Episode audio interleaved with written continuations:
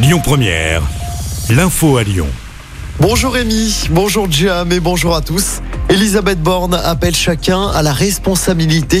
Réaction de la Première ministre hier soir alors que les quatre syndicats de la SNCF annoncent une grève reconductible à partir de mardi prochain, le 7 mars. Ce sera d'ailleurs une grosse journée de mobilisation contre la réforme des retraites, journée de grève et de manifestation. Ce jour-là, tous les syndicats appellent à mettre la France à l'arrêt. Le mouvement de contestation qui se durcit alors que le texte arrive aujourd'hui au Sénat.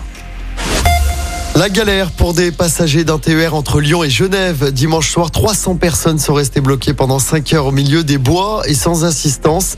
Les passagers sont restés bloqués de 20h à 1h du matin.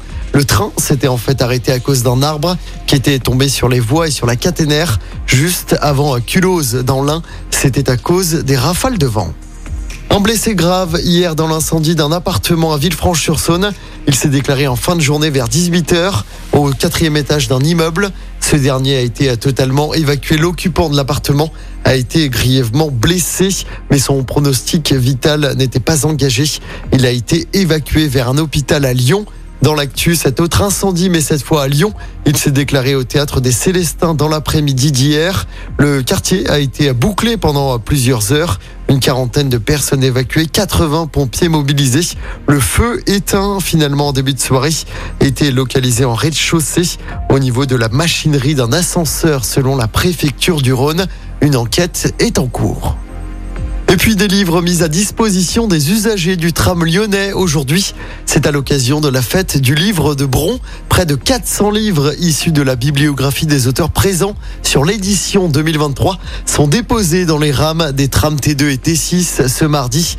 La fête du livre de Bron se tient entre le 2 et le 5 mars, notamment du côté de l'hippodrome de Paris. En sport, en football, objectif demi-finale de Coupe de France pour l'OL ce soir en groupe Ama Stadium. Les Lyonnais affrontent le voisin Grenoble, 7 de Ligue 2. Distancé en championnat, l'OL peut grâce à cette compétition se qualifier pour une Coupe d'Europe la saison prochaine. Derby que ne jouera pas Alexandre Lacazette, toujours blessé. En revanche, Corentin Tolisso fait son retour dans le groupe lyonnais. Lyon-Grenoble, coup d'envoi du match à 21h10. Un match à suivre, notamment sur France 2. Et puis l'heure du départ a officiellement sonné pour Noël Legrette. Il a annoncé sa démission ce matin lors d'un comité exécutif à la Fédération française de foot.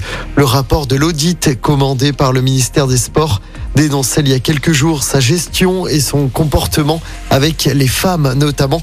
C'est le vice-président de la FFF, Philippe Diallo, qui va assurer l'intérim jusqu'en juin prochain. Écoutez votre radio Lyon Première en direct sur l'application Lyon Première, lyonpremière.fr et bien sûr à Lyon sur 90.2 FM et en DAB+. Lyon Première